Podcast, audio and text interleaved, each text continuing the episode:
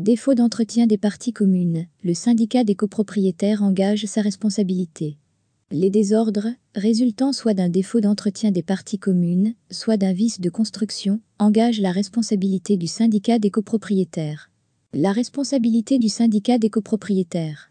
L'article 14 de la loi du 10 juillet 1965 indique que le syndicat des copropriétaires est responsable des dommages causés aux copropriétaires ou aux tiers en précisant que ces dommages ont pour origine les parties communes, sans préjudice de toute action récursoire.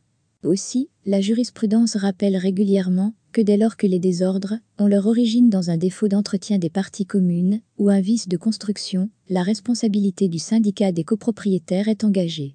En l'occurrence, la responsabilité du syndicat est indépendante de toute notion de faute de sa part. Aussi, pour s'exonérer de sa responsabilité, le syndicat devra démontrer l'absence de tout lien de causalité entre l'état de l'immeuble et le préjudice invoqué. Autre cas de figure possible, l'existence d'un cas de force majeure imprévisible et irrésistible, ou une faute de la victime. Indemnisation d'un préjudice lié à l'affaissement d'une partie de la résidence. Dans cette affaire, un copropriétaire assigne le syndicat des copropriétaires en indemnisation de son préjudice lié à l'affaissement d'une partie de la résidence.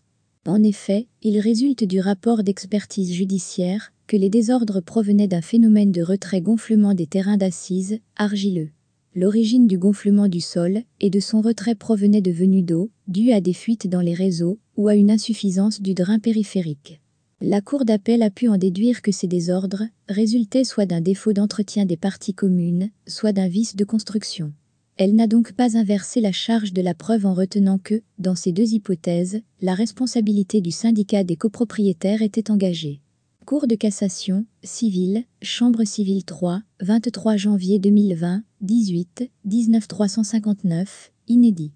Président de point Monsieur Chauvin, président. Avocat de point Le Prado, SCP Richard.